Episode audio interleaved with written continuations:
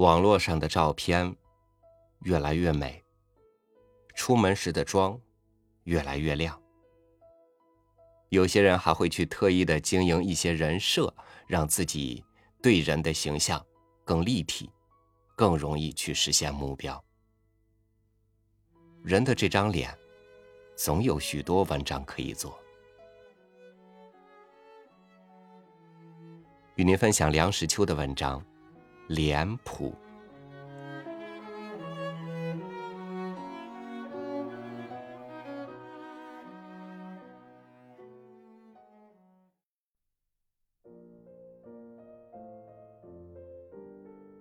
我要说的脸谱，不是旧剧里的所谓整脸、碎脸、三块瓦之类，也不是麻衣相法里所谓官人八法微。厚、轻、古、孤、薄、恶、俗之类。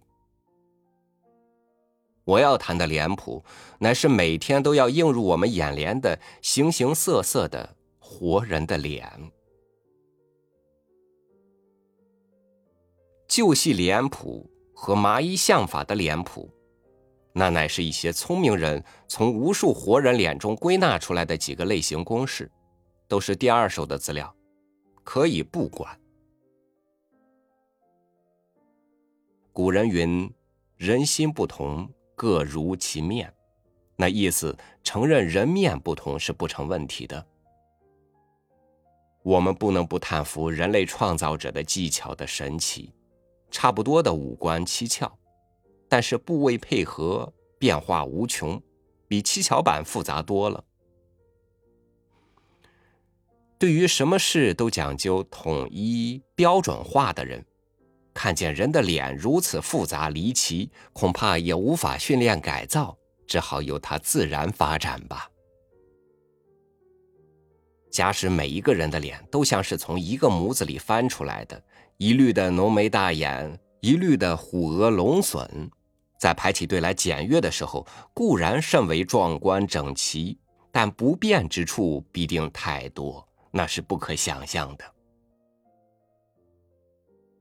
人的脸究竟是同中有异，异中有同，否则也就无所谓普。就粗浅的经验说，人的脸大致分为二种：一种是令人愉快的，一种是令人不愉快的。凡是常态的、健康的、活泼的脸。都是令人愉快的，这样的脸并不多见。令人不愉快的脸，心里有一点或很多不痛快的事，很自然的把脸拉长一尺，或是罩上一层阴霾。但是这张脸立刻形成人与人之间的隔阂，立刻把这周围的气氛变得阴沉。假如在可能范围之内。努力把脸上的筋肉松弛一下，嘴角上挂出一个微笑，自己费力不多，而给予人的快感甚大，可以使得这人生更值得留恋一些。我永不能忘记那永不长大的孩子潘彼得，他嘴角上永远挂着一颗微笑，那是永恒的象征。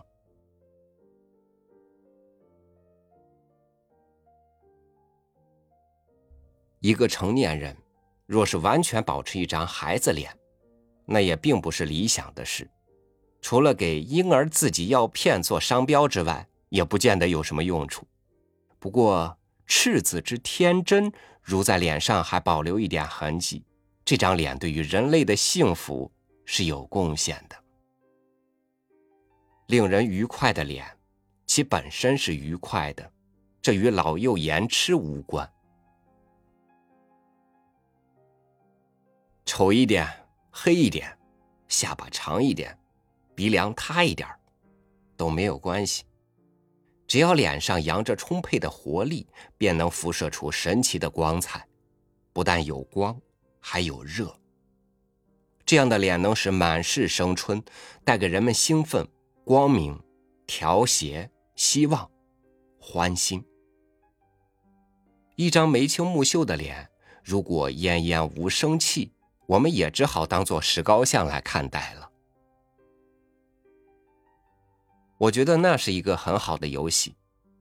早起出门，留心观察眼前活动的脸，看看其中有多少类型，有几张是你看了一眼还想再看。不要以为一个人只有一张脸，女人不必说，常常上帝给她一张脸，她自己另造一张。不涂脂粉的男人的脸，也有卷帘一格。外面摆着一副面孔，在适当的时候，呱嗒一声，如帘子一般卷起，另露出一副面孔。杰克博士与海德先生，那不是预言。误入歧途的人，往往养成这一套本领：对下司道貌岸然，或是面部无表情，像一张白纸似的，使你无从观色，莫测高深。或是面皮绷得像一张皮鼓，脸拉得驴般长，使你在他面前觉得矮好几尺。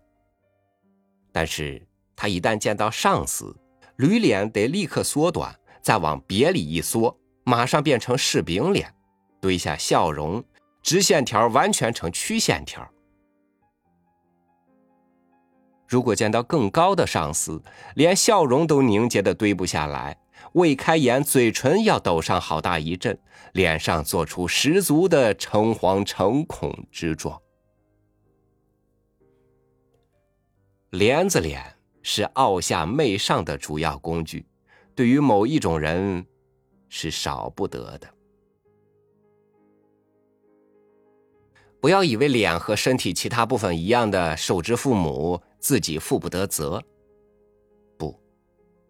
在相当范围内，自己可以负责的。大概人的脸，生来都是和善的，因为从婴儿的脸看来，不必一定都是颜如我丹，但是大概都是天真无邪，令人看了喜欢的。我还没见过一个孩子带着一副不得善终的脸，脸都是后来自己作践坏了的。人们多半不体会自己的脸对于别人发生多大的影响。脸是到处都有的，在送殡的行列中偶然发现的哭丧脸，做符文纸色，眼睛肿得像桃似的，固然难看。一行行的求手垢面的人，如稻草人，如丧家犬。脸上做黄蜡色，像是才从牢狱里出来，又像是要到牢狱里去，凸着两只没有神的大眼睛，看着也令人心酸。还有一大群心地不够薄、脸皮不够厚的人，满脸泛着平价米色，嘴角上也许还沾着一点平价油，身穿着一件平价布。一脸的愁苦，没有一丝的笑容。这样的脸，是颇不令人愉快的。但是这些贫病愁苦的脸，还不算是最令人不愉快，因为只是消极的，令人心里堵得慌，而且稍微增加一些营养，如肉米之类，或改善一些环境，脸上的神情还可以渐渐恢复常态。最令人不快的是一些本来吃得饱、睡得着、红光满面的脸，偏偏带着一股肃杀之气，冷森森的拒人千里之外。看你的时候，眼皮都不抬，嘴撇得瓢似的。冷不防抬起眼皮，给你一个白眼儿，黑眼球不知翻到哪里去了，脖梗子发硬，脑壳朝天，眉毛皱出好几道熨斗都熨不平的深沟。这样的神情最容易在官办的业务机关的柜台后面出现。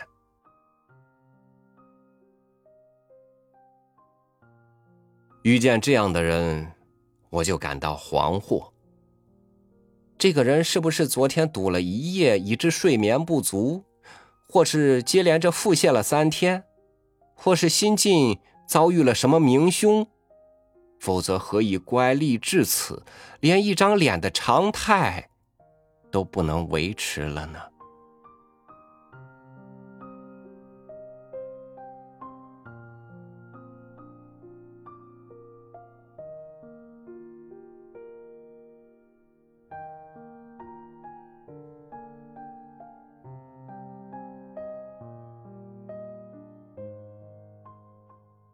思及某个人。脑海里首先浮现出这个人的面庞，而这个面庞所带的表情，往往就是这个人给你的最深刻的印象。是这样吗？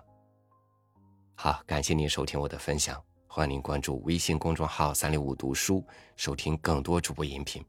我是超宇，祝您晚安，明天见。